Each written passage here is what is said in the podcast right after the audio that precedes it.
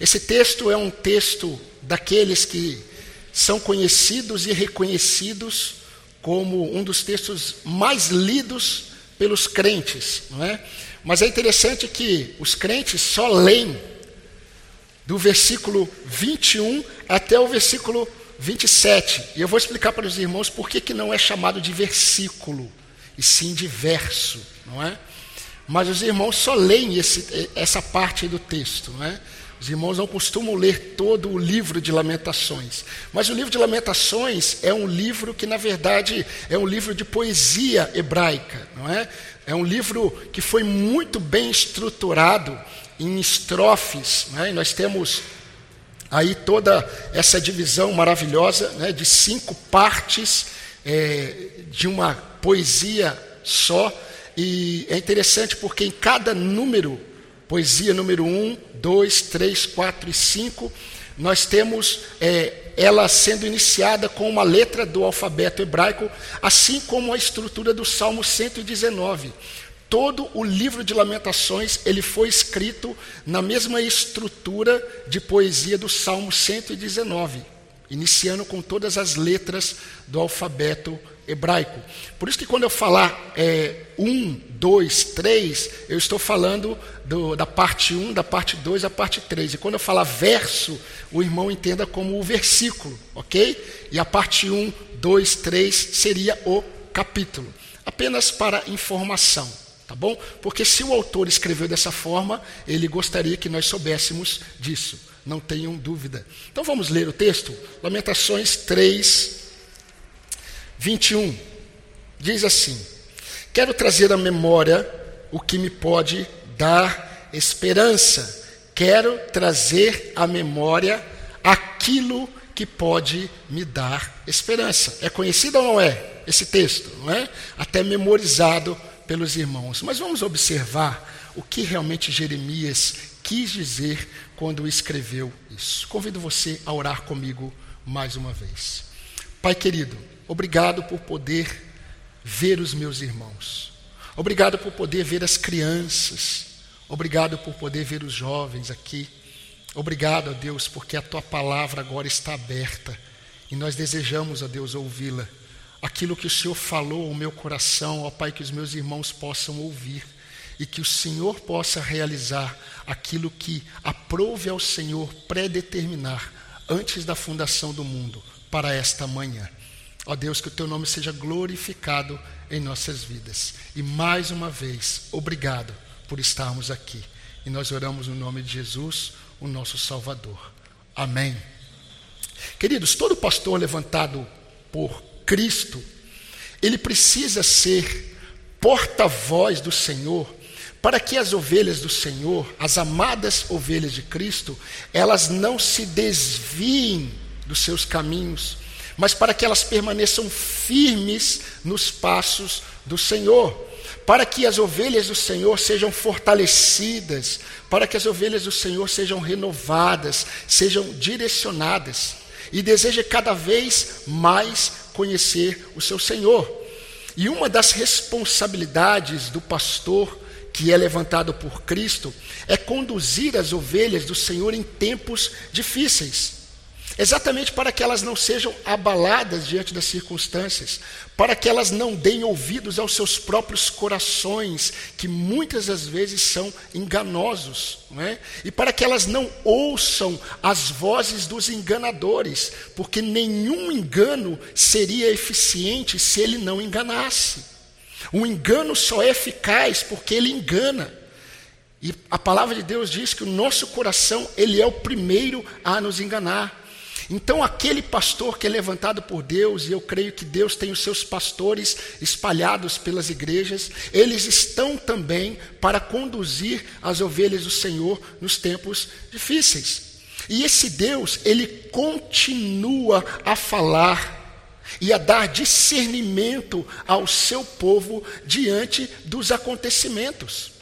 Somente pelo conhecimento de Deus nós podemos ter discernimento dos acontecimentos. Mas, queridos, muitos desses homens que Deus levanta para falar da Sua palavra, eles só podem falar da palavra do Senhor quando a palavra do Senhor ela é exposta. E muitos desses pregadores, eles não veem os frutos de suas pregações em seu tempo. E eu já me contentei com isso. Alguns homens, alguns pregadores levantados por Deus experimentaram frutos de suas mensagens, mas a Bíblia fala de um especial, que você já deve imaginar: o profeta Jeremias. Diferente do profeta Jonas, que também experimentou o fruto da sua mensagem, mas ele não conseguiu discernir os acontecimentos da perspectiva do Senhor, Jeremias, ele não apenas pregou, ele experimentou a, o resultado da sua mensagem e ele conseguiu discernir tudo o que estava acontecendo na perspectiva do seu Deus, na perspectiva de um Deus soberano, de um Deus justo, de um Deus fiel e de um Deus santo. E um dos textos, esse que nós acabamos de ler, ele é realmente um dos textos mais conhecidos da Bíblia. Porém, nós vamos perceber que é um texto inundado de dor, de lágrimas, mas também transbordante do consolo do nosso Deus. Queridos, nós somos ensinados que nós devemos nos alegrar no Senhor em todo o tempo, não é verdade? É bíblico. Nós somos ensinados que nós devemos dar graças ao Senhor por todas as coisas. Isso é bíblico.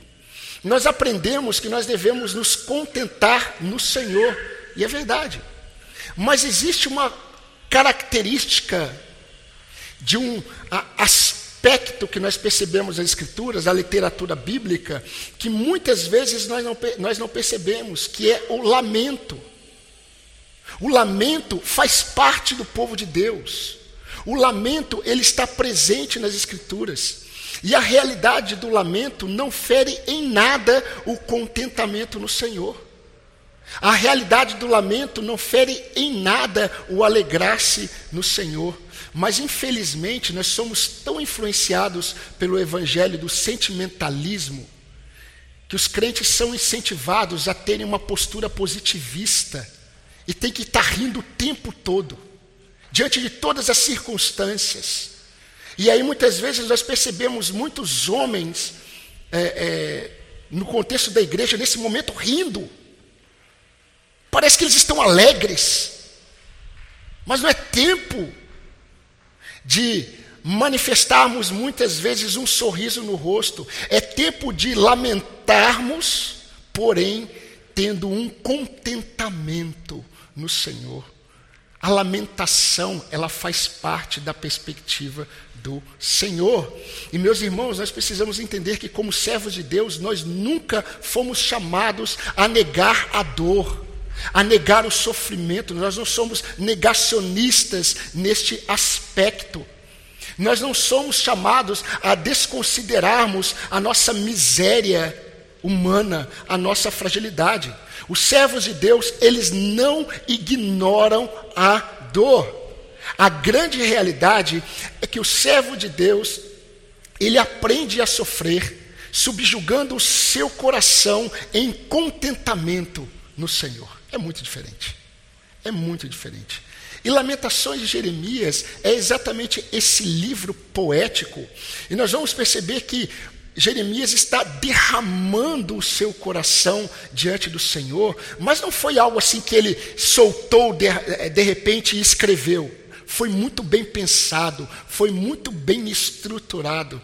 Ele desejou que esse texto permanecesse para o povo de Deus.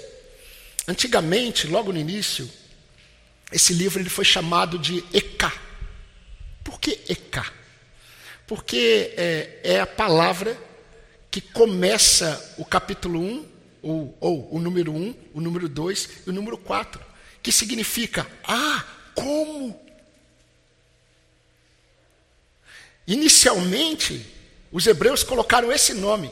Depois, quando teve a tradução da Septuaginta, né, a tradução do hebraico para o grego, colocaram um nome que tinha como significado alto choro e posteriormente Lamentações. Não é? Mas eu creio que Lamentações tinha que estar próximo aos livros poéticos, porque é um livro de poesia. E muitos salmos, muitos salvos, salmos, meus irmãos, são poesias de lamento. Se os irmãos perceberem. E por que eu estou dando essa ênfase para os irmãos? Porque, meus irmãos, na Bíblia, o lamento do servo de Deus não significa ingratidão, falta de reconhecimento, não significa reclamação, ou como muitos dizem, olha, vocês precisam ler os salmos para aprender que você tem que derramar a sua alma diante do Senhor, falar para Deus tudo o que você pensa. E muitos crentes são irreverentes nessa perspectiva. As lamentações, nós não percebemos em nenhum momento a irreverência daquele que lamenta. Mas para definir o que é lamento, o lamento, meus irmãos, é um derramar da alma diante do Senhor, mas nunca desconsiderando quem Deus é. Por isso que todos os lamentos presentes nas Escrituras produzem no coração daquele que lamenta um reconhecimento de quem Deus é diante da dor. Por isso que você pode perceber no, no número 2, olha aí na sua Bíblia, no verso 19, Jeremias ele incentiva o povo a lamentar. Olha o que ele diz: Levante-se e clame de noite, no princípio das vigílias. Derrame como água o coração diante do Senhor. Levante a Ele as mãos pela vida de seus filhinhos que desfalecem de fome nas esquinas de todas as ruas. Dificilmente você é, nunca viu o chamado e conhecido Muro das Lamentações em Jerusalém, onde os hebreus eles ficam e ali eles ficam fazendo as suas orações. E muitos não sabem o que, que eles estão fazendo ali. Eles estão lendo Lamentações de Jeremias. Porque eles estão ainda na expectativa de uma restauração. E é muito interessante, meus irmãos, porque quando nós pensamos nisso, nós vamos perceber que neste belo livro de uma forma muito bem estruturada, nós vamos conseguir destacar algumas faces da lamentação na vida do servo de Deus. E nada melhor do que pensar em lamentação no momento em que nós estamos felizes. Hoje nós estamos felizes, mas não significa que essa será a realidade do povo de Deus para sempre, neste mundo.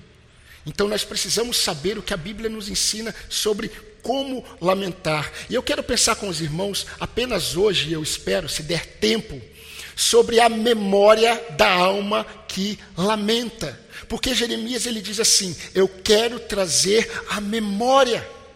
E é um livro de lamento. Por isso que o tema dessa mensagem é a memória da alma que lamenta. E nós vamos partir do seguinte pressuposto, e eu gostaria que você prestasse atenção, porque senão nós não vamos entender.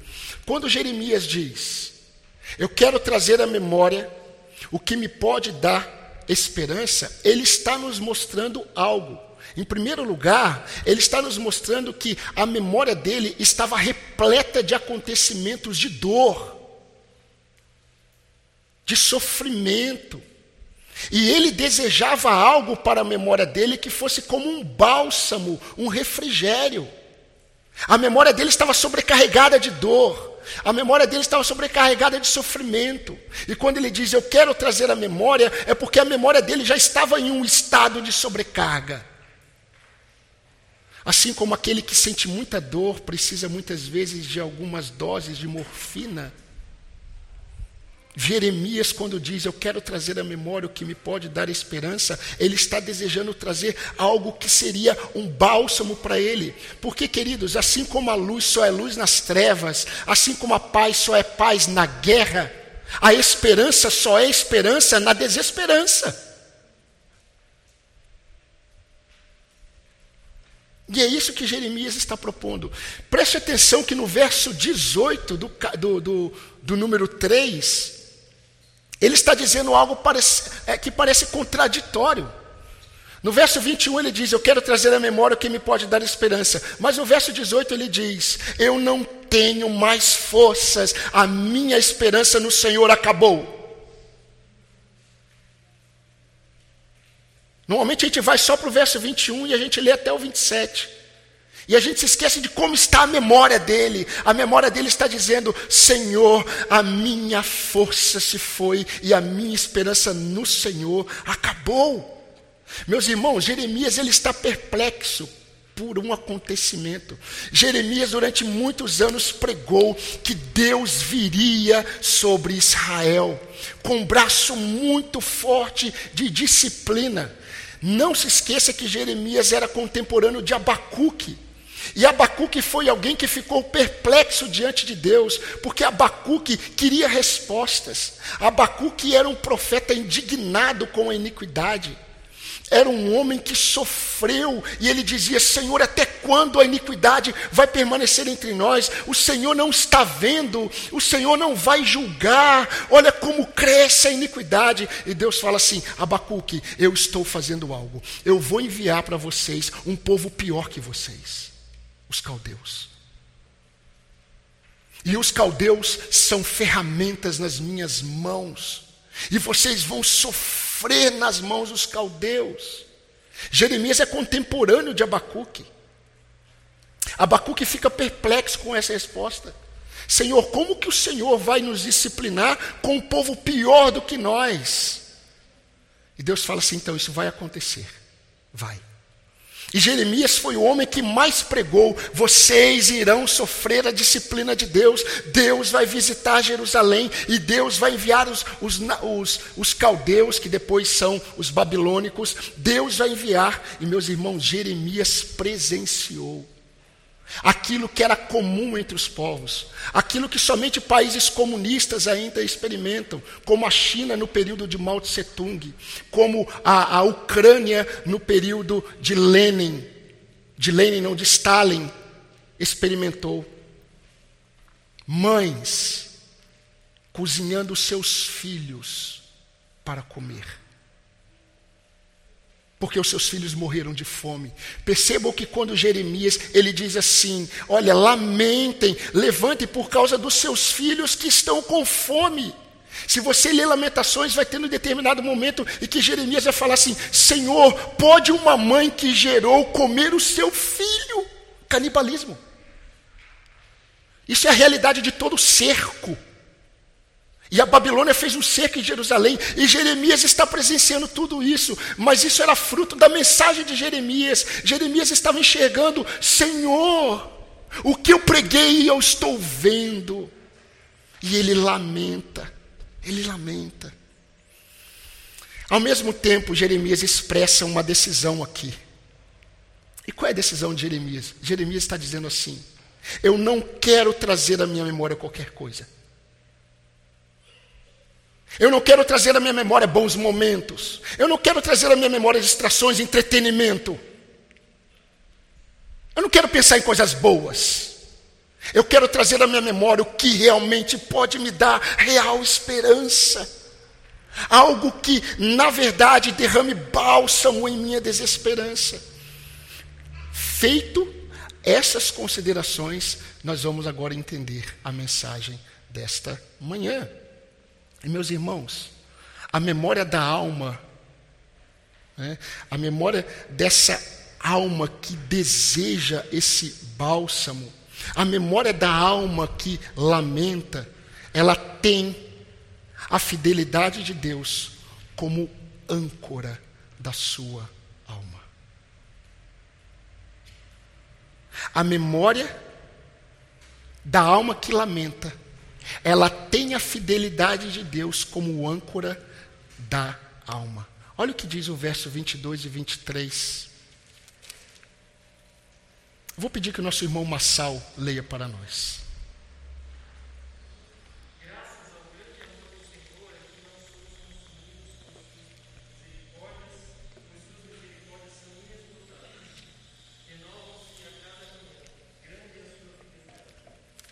Obrigado, Massal. Se os irmãos notarem, Jeremias ele traz à memória dele as misericórdias do Senhor. Né? Quando ele diz assim, eu quero trazer à memória o que me pode dar esperança, Ele fala sobre o amor de Deus, mas na verdade ele está mostrando que ele está trazendo à sua mente as misericórdias de Deus. Mas eu quero prestar, é, quero mostrar para vocês que aqui as misericórdias de Deus não representam o que Deus é. As misericórdias de Deus aqui representam o que Deus concede ao seu povo. Isso precisa estar claro nessa leitura. O que Jeremias está trazendo à memória é o seguinte: que as misericórdias vindas do Senhor são a causa de não sermos consumidos, porque as suas misericórdias não têm fim e se renovam a cada manhã. Meus irmãos, é verdade, eu quero tentar deixar um pouco claro para os irmãos uma diferença aqui. É verdade que as misericórdias do Senhor, elas são práticas. E nós podemos experimentar. Paulo, quando escreveu aos Coríntios, Paulo ele mostrou algo sobre a misericórdia de Deus. Em 2 Coríntios 4:8 Paulo escreveu: "Em tudo somos atribulados, porém não angustiados. Em tudo nós ficamos perplexos, porém não desanimados. Em tudo nós somos perseguidos, porém não abandonados. Somos derrubados, porém não destruídos." Essa preservação que Paulo mostra da vida dos servos de Deus é fruto das infinitas misericórdias do Senhor. Meus amados irmãos, se nós acordamos todos os dias, é pela, é pela misericórdia do Senhor, é pela bondade do Senhor, é pelo amor do Senhor.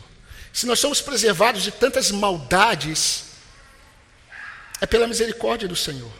Se nós somos libertos do juízo de Deus devido aos nossos pecados, é pela misericórdia do Senhor, como Júlio acabou de orar. Senhor, obrigado porque nós não estamos mais debaixo da tua ira. Nós não estamos debaixo da ira de Deus porque Deus é misericordioso, porque nós merecíamos a ira. E o que, que eu estou dizendo? Que enquanto a graça de Deus está relacionada ao que recebemos de Deus sem merecer, a misericórdia de Deus está relacionada àquilo que nós não recebemos porque nós merecíamos. E quando Jeremias fala, ele traz à tona a sua memória as misericórdias do Senhor, ele está dizendo assim: porque nós merecíamos o juízo, e o Senhor está retendo a mão, o Senhor está limitando a disciplina, porque se o Senhor tirasse a sua mão, nós seríamos consumidos, porque a misericórdia do Senhor é a causa de nós não sermos consumidos. Ah, se os homens soubessem que eles só estão caminhando neste momento no domingo pela manhã, porque Deus está sustentando e preservando, Ele não está derramando o que os homens merecem.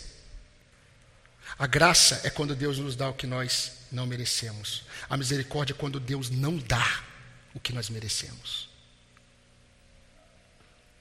E precisa ficar muito claro para nós aqui, porque Jeremias, quando ele diz isso, ele está pensando em algo diferente do Salmo 136. O Salmo 136 é um salmo que você lê e é maravilhosa poesia. Porque o tempo todo ele está falando, porque é, as tuas misericórdias duram para sempre. Porque o Senhor é bom e as tuas misericórdias duram para sempre. O Senhor criou o céu e o mar, porque as suas misericórdias duram para sempre. O Senhor livrou Israel, porque as suas misericórdias duram para sempre. Então parece que a graça e a misericórdia estão entrelaçadas, mas aqui não. Aqui Jeremias está fazendo uma distinção muito clara. E qual é a verdade que eu quero destacar, e eu espero que você esteja entendendo, que Jeremias está mostrando aqui? Meus irmãos, as misericórdias do Senhor, é isso que Jeremias quer deixar claro. As misericórdias do Senhor são frutos de sua fidelidade.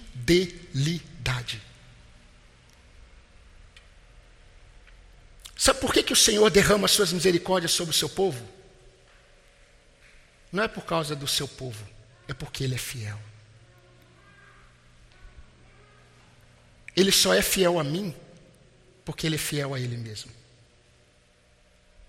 E vocês vão entender por que, que o autor de Hebreus ele fala sobre âncora da alma. Na perspectiva de um Deus que não muda. E pelo fato de Deus não mudar, é impossível que Deus minta. Isso para nós é âncora da alma. Porque ele não muda de pensamento. Deus não levanta de manhã de um jeito e à tarde ele está com outro sentimento. Hoje eu vou ter misericórdia. Hoje eu vou derramar graça. Amanhã não. Não. Esse não é o Senhor.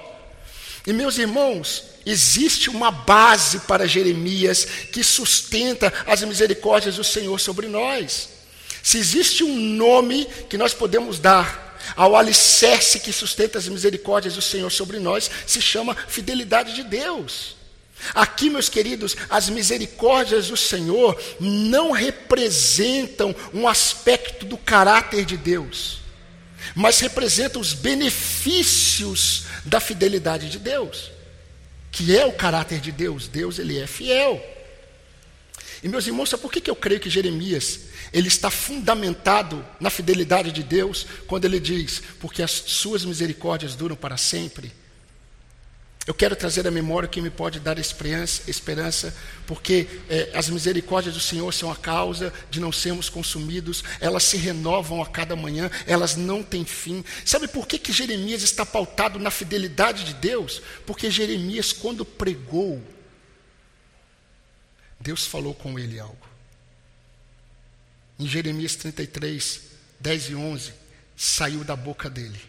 Assim diz o Senhor Neste lugar que vocês dizem que está deserto, sem pessoas e sem animais, nas cidades de Judá e na sua de Jerusalém, que estão arrasadas, sem pessoas, sem moradores, sem animais, ainda se ouvirá o som das festas e da alegria. A voz do noivo e a voz da noiva, e a voz dos que cantam. Preste atenção, que Deus disse lá atrás. Deem graças ao Senhor dos exércitos, porque Ele é bom e a sua misericórdia dura para sempre.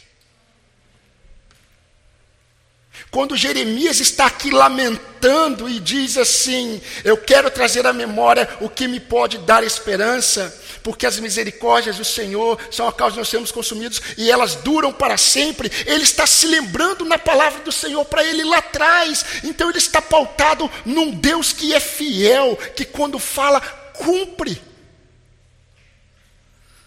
Ah, queridos, por causa da fidelidade de Deus, toda e qualquer restauração é possível àqueles que pertencem ao Senhor. Toda. E nós podemos agora nos lembrar o que o autor de Hebreus diz. Para mim, um dos livros mais belos da Bíblia. Ele diz assim: Ele fez isso, a nossa salvação. Ele fez isso para que, mediante duas coisas imutáveis, nas quais é impossível que Deus minta, que nós que já corremos para o refúgio tenhamos forte alento para tomar posse da esperança que nos foi proposta. Temos esta esperança como âncora da alma, segura e firme. Ou seja, é impossível que Deus minta, é impossível que Deus não cumpra as suas promessas, e isso é refrigério e âncora para a alma. Agora, eu creio que nós temos tempo para nos aprofundarmos um pouco mais quando Jeremias ele pensa na fidelidade de Deus, nós precisamos entender que tem duas verdades na mente dele, assim como está presente na mente de muitos autores bíblicos. Para Jeremias, Deus é fiel quando preserva o seu povo por meio das suas misericórdias, mas Deus é fiel quando disciplina o seu povo. Porque Deus diz que faz isso. Isso tem a ver com a fidelidade de Deus. Olha o que o salmista no Salmo 119, 75 diz: Eu sei, Senhor, muito bem, que os teus juízos são justos e que, segundo a tua fidelidade, o Senhor me afligiu. Ou seja, aquilo que Deus diz em Sua palavra sobre o seu juízo também se cumpre. E o que nós vamos ver aqui é que esse sofrimento e o lamento de Jeremias, eles estão presentes por causa da fidelidade de Deus, que cumpriu o que havia falado desde Moisés sobre os perigos da desobediência. Ah, meus irmãos, para aqueles que dizem que o Antigo Testamento é diferente do Novo, Paulo escrevendo aos Gálatas, ele diz: Não se enganem, de Deus não se zomba Pois aquilo que o homem semear, isso ceifará. Aquele que semeia iniquidade, colherá frutos da iniquidade. Aquele que semeia justiça, colherá as bênçãos da justiça. E queridos, para Jeremias, isso eu acho muito interessante, eu gostaria até que você achasse interessante também. Mas é muito interessante porque para, para Jeremias, O seu lamento é fruto da fidelidade de Deus em relação ao juízo. Agora, o que ele quer trazer à memória é a fidelidade de Deus, que estão presentes nas misericórdias do Senhor. E queridos, nós já vimos que no Evangelho, eu creio que você já sabe disso muito bem, no Evangelho, as boas notícias, elas só têm peso de boas notícias quando nós mostramos a má notícia do Evangelho. Os crentes que só dizem Jesus te ama, Deus te ama, Deus quer salvar você, Deus quer te dar paz, Deus quer, eles não estão pregando o Evangelho. Porque essa boa notícia não tem peso se o homem não souber que ele está debaixo da ira de Deus, do juízo de Deus. E nós só vamos perceber a profundidade do que está na memória de Jeremias, do peso que está na memória dele, se nós entendemos o que está acontecendo, e eu vou expor apenas de duas formas para vocês. Jeremias, ele tem muito claro na mente dele, ele reconhece a presença do pecado na realidade do sofrimento. Olha o que ele diz no verso 18, do número 1, na sua poesia. Irmão Eduardo, leia para nós, por favor.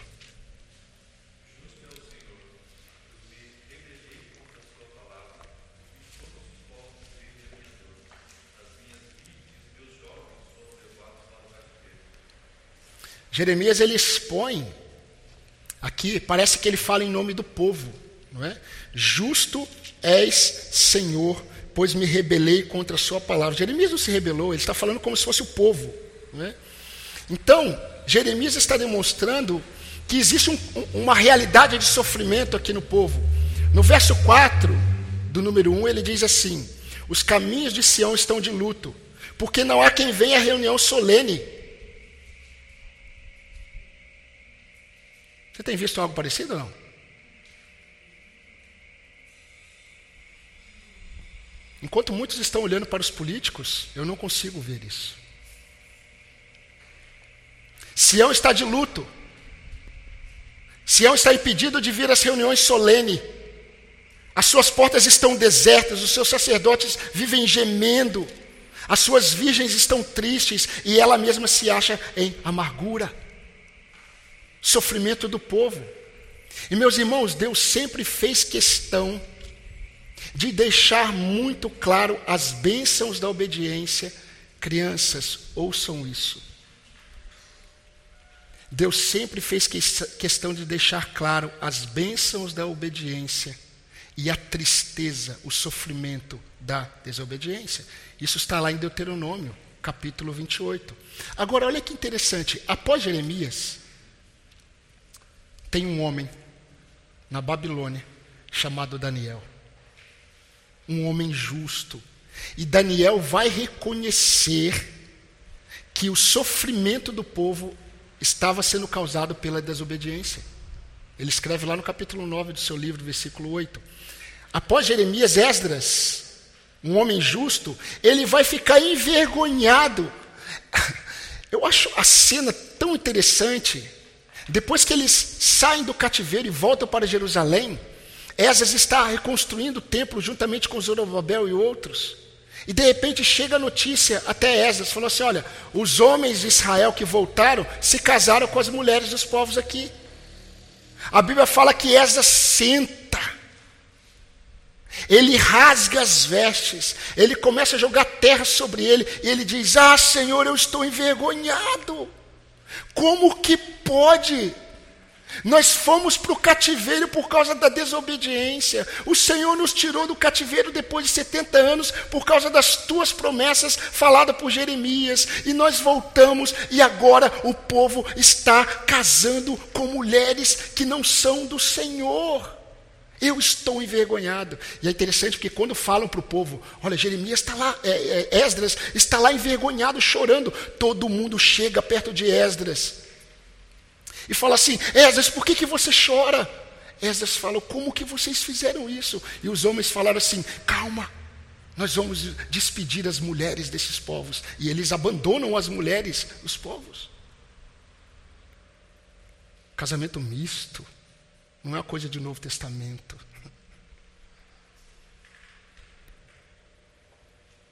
A mente de Cristo, ela não pode estar em concordância com quem, alguém que não é do Senhor.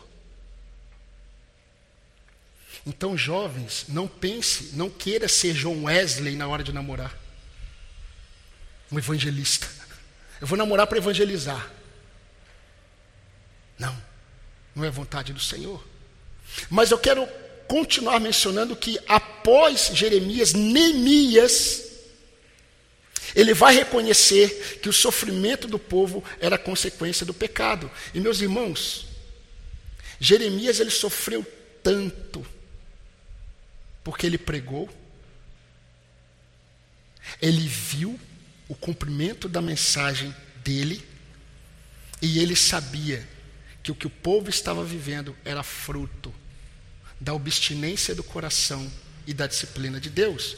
Por isso que no versículo, no verso 1 do número 3, ele diz: Eu sou o homem que viu a aflição pela vara de Deus. E aí nós temos uma segunda verdade, caminhando para o fim. É que Jeremias reconhece que Deus é o agente. Quando eu falei isso certa vez, teve um irmão que falou assim: Pastor, eu nunca, eu não era pastor ainda. Irmão Glauber, eu nunca imaginei que isso poderia vir de Deus. Jeremias ele está sofrendo aqui porque ele reconhece que Deus é o agente do sofrimento do povo.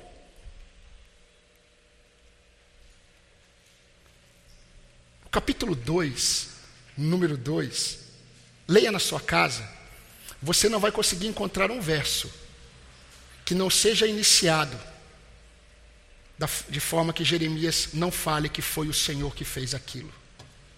O Senhor, o Senhor, o Senhor, o Senhor. Olha o que ele diz no verso 3 do 2. No furor da sua ira, o Senhor cortou toda a força de Israel, o Senhor retirou a sua mão direita em face do inimigo, o Senhor consumiu Jacó com labareda de fogo, que devora tudo ao seu redor. O Senhor, o Senhor, o Senhor, o povo está sofrendo porque o Senhor, não é o governador, não é o presidente, o Senhor. Ah, meus irmãos, leiam a vida de vocês e a história de vocês na perspectiva de um Deus soberano. Olha o que ele escreve no 3. E eu gostaria que você me acompanhasse, mas prestando atenção. No verso 37 e 38. Preste atenção no que ele diz. Quem é aquele que diz, e assim acontece, sem que o Senhor o tenha ordenado? Por acaso não é da boca do Altíssimo que procedem tanto mal como bem? Em outras palavras, quem é aquele que diz alguma coisa e isso acontece que não venha do Senhor? Meus irmãos, eu já vou dizer, vou repetir novamente o que Agostinho já disse lá atrás. O diabo é o diabo de Deus.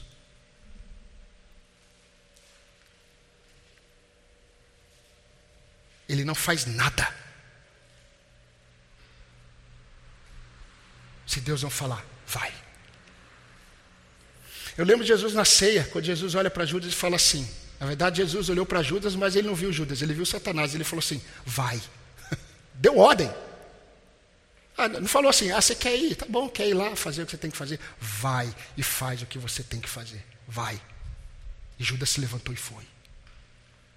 Quando Jó sofre tudo que sofreu, Deus fala assim: vai, mas não faça isso. A gente lê e a gente não lê muitas vezes de acordo com o texto, e a gente pensa que Deus falou assim: vai. Deus não falou assim. Deus provavelmente falou assim: vai, mas não. Não. E meus irmãos, o que Jeremias está mostrando aqui é isso. Vocês acham que não veio da boca do Altíssimo esse mal?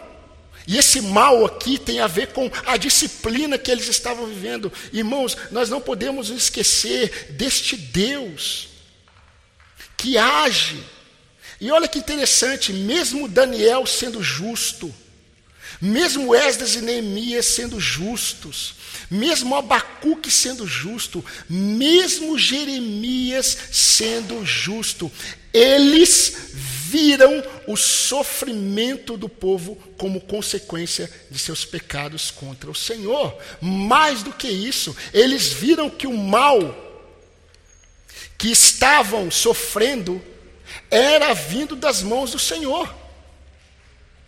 Mesmo que através de um povo idólatra iníquo como a Babilônia. Querido, deixa eu dizer algo para você que talvez você não tenha percebido. Deus muitas vezes entrega o seu povo nas mãos de homens iníquos.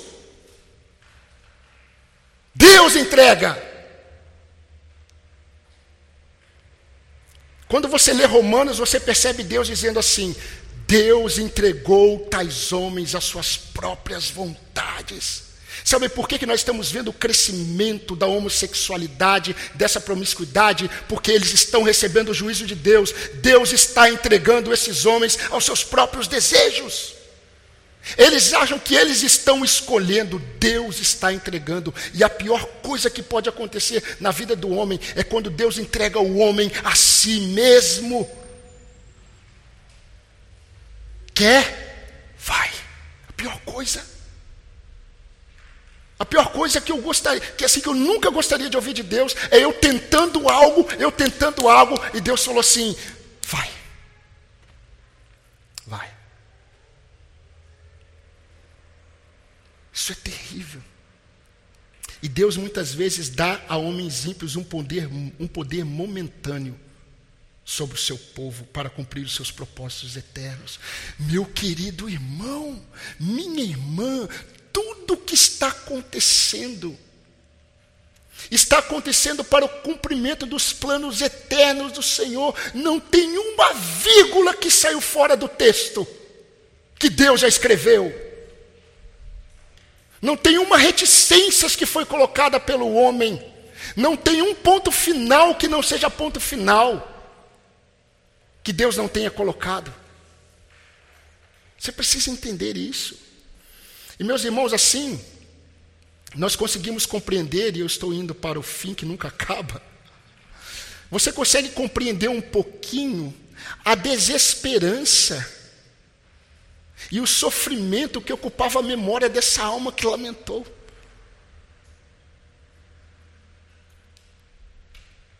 Ele havia pregado: o pecado é nocivo. O coração é enganoso. Lá em Jeremias 17, 9. Ele nem sabia que ele iria lamentar. Ele pregou lá atrás. Povo de Israel, o pecado deturpa as, as bem-aventuranças. Vocês ficam cavando cisternas rotas, que não retêm as águas e abandonam o Senhor, fonte de águas vivas. Ele pregou lá atrás, o pecado traz consequências inesperadas. E aqui Lamentações, é no 4, no número 4, é, verso 6, ele vai falar sobre isso. Algo inesperado vem. Agora, não é à toa que ele no verso 39 e 40 do número 3, olha o que ele diz.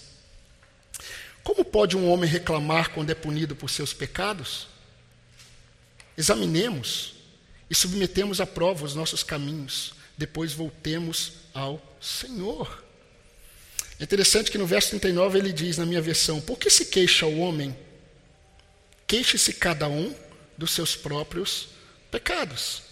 Por isso, meus irmãos, agora algo realmente que é, veio à memória de Jeremias e deve vir à nossa. Quando nós conseguimos discernir todas essas coisas, isso não significa que o sofrimento vai embora. Isso não significa que o nosso coração, a nossa memória não esteja repleta de dor, por causa dos acontecimentos. Mesmo reconhecendo que os acontecimentos têm a ver com o que Deus está fazendo, nós sofremos. Esdras era justo, Neemias era justo, Daniel era justo, Jeremias era justo, mas sofreu.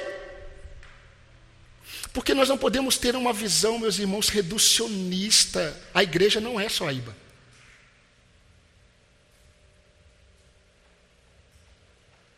E eu quero dizer algumas coisas que têm acontecido no meio do povo evangélico e que Deus não deixaria sem visitar. Mas, meus irmãos, diante da sua memória dominada pelo lamento, Jeremias ele traz um bálsamo. Jeremias ele traz um refrigério. Jeremias ele traz um lenitivo. E esse refrigério é uma verdade sobre Deus. E a verdade é: Deus, Ele é fiel ao que prometeu. Por isso que ele termina, ele termina o verso é, é, 23, depois que ele fala das misericórdias, ele termina dizendo assim: Grande é a tua fidelidade. Sabe por que, que nós experimentamos tua, as suas misericórdias, Senhor? Porque grande é a tua fidelidade. A tua fidelidade presente revela a misericórdia do Senhor. Então Jeremias, ele se apega, ele segura firme nessa verdade, diante de tudo que ele estava vendo, diante de tudo que ele estava presenciando. Mesmo sabendo que era consequência do pecado do povo, que era disciplina de Deus, juízo de Deus, ele se apega a essa verdade, ele olha para a fidelidade de Deus e ele descansa nas misericórdias do Senhor, que vem da fidelidade de Deus. Elas não têm fim.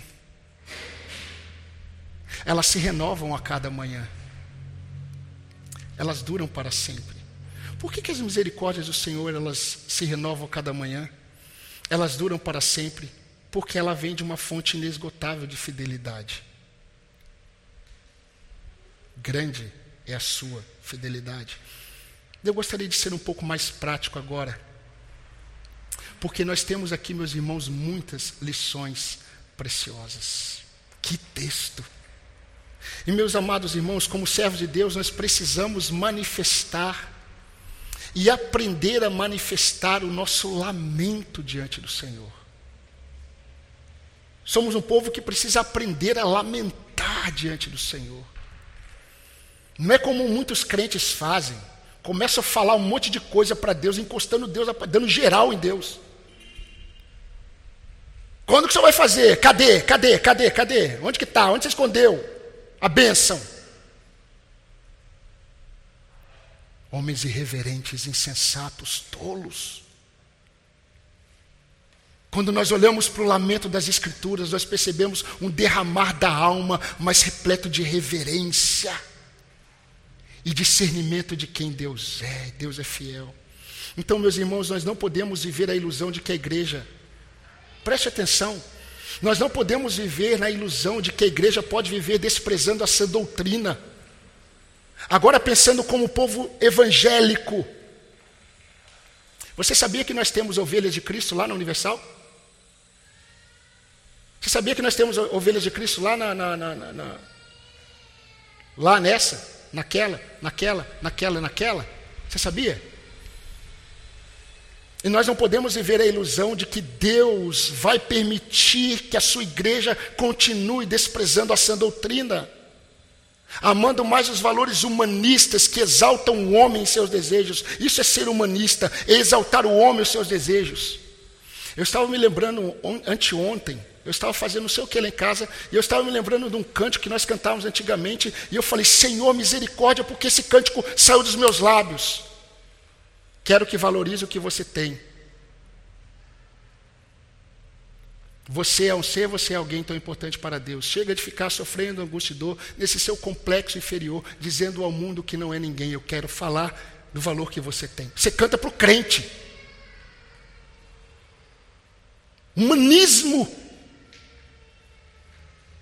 e não pense que o Senhor está olhando para o seu povo e o Senhor não vai visitar isso. Não pense que o Senhor vai permitir que os crentes continuem ouvindo e aceitando pregadores que deturpam a verdade para atrair as pessoas. Não pense que o Senhor vai permitir os crentes levantando as suas mãos nas reuniões solenes, mas praticando pecados como se pecados não fossem. Não pense que o Senhor vai permitir a verdade sendo rebaixada para que o homem e o crente consiga dialogar com o mundo numa falsa pretensão de agradar a Deus, como diz a missão integral, que reduz o evangelho a práticas sociais, aos, a, a, ao assistencialismo. Não pense que o Senhor não vai visitar a sua igreja. Meus irmãos, Quando você olha as igrejas da Ásia Menor, cada uma delas, uma das coisas mais belas que eu vejo é quando Jesus se apresenta da seguinte forma: Eu conheço. Eu conheço quem no meio de vocês estão amando as doutrinas dos nicolaítas, que eu odeio. Mas eu conheço aqueles que não estão se contaminando com aquela mulher chamada Jezabel, que está aí no meio de vocês. Eu sei que vocês estão habitando no lugar onde está o trono de Satanás. Eu sei que vocês são pobres, mas na verdade vocês são ricos. Eu sei que vocês dizem que são, mas vocês não são. Eu conheço, eu conheço, eu conheço. Jesus conhece cada um aqui. E Jesus conhece as suas igrejas. E nós não podemos viver na ilusão de que o Senhor não vai fazer isso.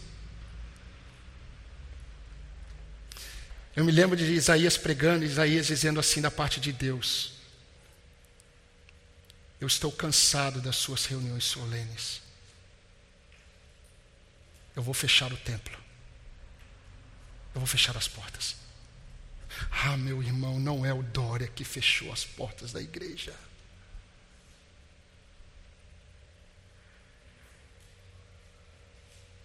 Quem remove o candeeiro de um lugar para o outro e até fecha é Cristo.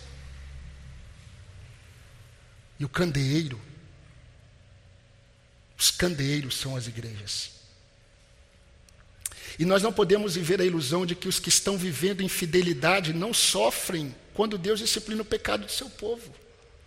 Aqueles que estão sendo fiéis a Deus, que estão crescendo na doutrina, não pense que quando o Senhor visitar o seu povo, esses não vão sofrer. Por isso que no verso 1 do número 3, Jeremias diz: Eu sou o homem que viu a aflição pela vara da ira de Deus. Eu vi, eu sou justo, eu sou pregador da verdade, mas eu vi. Esdras viu, Neemias viu, ah, queridos, lembre-se que o único homem perfeito que existiu neste mundo sofreu o juízo de Deus por causa das nossas iniquidades.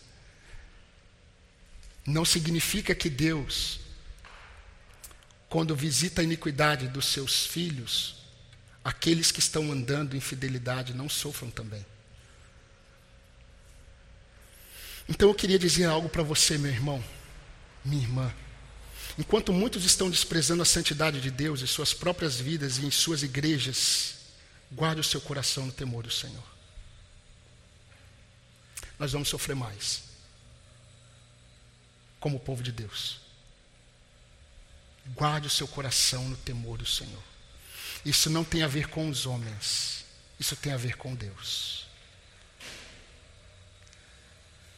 Enquanto muitos estão acumulando juízo sobre eles, Permaneça na luta contra os seus próprios pecados. Queixe-se cada um dos seus próprios pecados. Sabe por que, que Jeremias ele diz assim? Do que, que o homem se queixa? Esse homem é o povo de Israel que estava sofrendo. De que, vocês estão se queixando? Queixe-se cada um dos seus próprios pecados, cuide do seu coração, santifique a sua vida. No último livro de Apocalipse, Jesus diz à igreja: aquele que é ímpio, continue na prática da impiedade, aquele que é injusto, continue na prática da justiça, aquele que é justo, continue na prática da justiça, e o que é santo, continue a santificar-se. Continue, apenas continue. Guarde o seu coração. E não se espante quando o sofrimento surgir, como cumprimento da fidelidade de Deus que visita a iniquidade do seu povo. Deus sabe, nós não sabemos. Deus sabe quem são os joelhos que não se dobram diante de Baal. Elias achava que era só ele. Só eu, Senhor. Só eu aqui. Não, tem sete mil que eu guardei, eu guardei, sete mil joelhos que não se dobraram diante de Baal. Sabe uma coisa que Deus sabe fazer? Deus sabe ser pessoal. Deus sabe exatamente quem são aqueles. Mas não pense que aqueles que são fiéis ao Senhor não sofram quando Deus disciplina. Por fim, Diante de tantos motivos para lamentarmos, se aproprie, meu irmão, da única verdade que nós podemos trazer como real esperança. Deus, Ele é fiel. Grande é a sua fidelidade, mesmo quando nós somos infiéis, Ele permanece fiel, pois não pode negar a si mesmo. Mesmo quando o cenário é desanimador, mantenha sua alma ancorada na certeza de que Deus nunca muda, nunca muda. Deus, Ele sempre guardará os seus. As misericórdias do Senhor preservam os servos do Senhor todos os dias, a cada manhã. Eu lembro que quando eu saía para trabalhar, e quando eu trabalhava na Volkswagen, eu morava num bairro que eu achava um pouquinho tenso, não é? logo que eu casei. E assim, o crente, quando ele está. Muitas vezes o crente, quando está num ambiente que ele está se sentindo inseguro, ele começa a cantar, né? Ele não está louvando, ele está com medo. Né? E aí eu saía para trabalhar e eu saía fechando a porta, né? Tudo escuro, e eu saía cantando. Né? Quase Senhor põe um anjo aqui, com a espada desembanhada. Mas, queridos, tinha momentos que eu não conseguia sair. É, eu não conseguia orar antes. Eu não conseguia ler a Bíblia antes. Eu não conseguia fazer o meu devocional antes. E eu pensava assim: ah, meu dia acabou. Meu dia hoje vai ser terrível.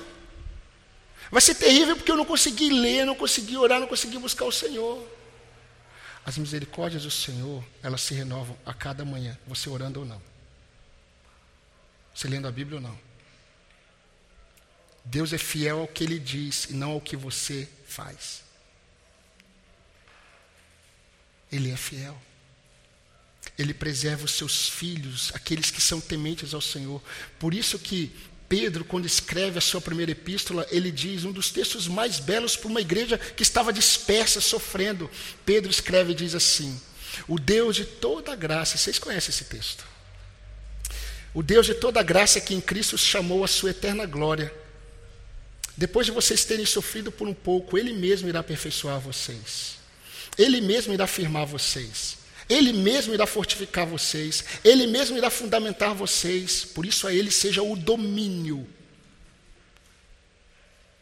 para todo o sempre. Amém. Por isso que o autor de Hebreus, lá no capítulo 10, versículo 23, ele diz: Guardemos firmes as promessas, sem vacilar, porque aquele que fez as promessas, ele é fiel. E aí o que, que Jeremias nos ensina para nós terminarmos? Diante de toda essa verdade, lembra como é que estava a memória dele? Lembra que ele trouxe à memória dele a fidelidade de Deus? E ele viu as misericórdias como fruto da fidelidade de Deus? Ele chega a uma conclusão. Eu quero terminar lendo os versos 24 a 26 do número 3 desta bela poesia. A minha porção é o Senhor, diz a minha alma. Portanto, esperarei nele. O Senhor é bom, verso 25, para os que esperam nele, para aqueles que o buscam. Bom é aguardar a salvação do Senhor, e isso em silêncio. Em outras palavras, o Senhor é bom. A conclusão que ele chegou ele começa dizendo que a memória dele já não tinha esperança, porque a esperança no Senhor se foi. E depois de trazer à memória a fidelidade de Deus e olhar as misericórdias do Senhor, ele diz algo para a alma dele. E é interessante, porque o que ele diz para a alma é o seguinte: na verdade, a alma dele chega a essa conclusão: a minha porção é o Senhor, diz a minha alma. Portanto, eu vou esperar nele. O Senhor é bom para os que esperam nele, para aqueles que o buscam. Bom é aguardar a salvação do Senhor e isso em silêncio, e isso em silêncio. Como disse o salmista, aquietai-vos e sabei que eu sou Deus. Quero trazer à memória o que me pode dar esperança. Lamentações 3, 21. Amém, irmãos?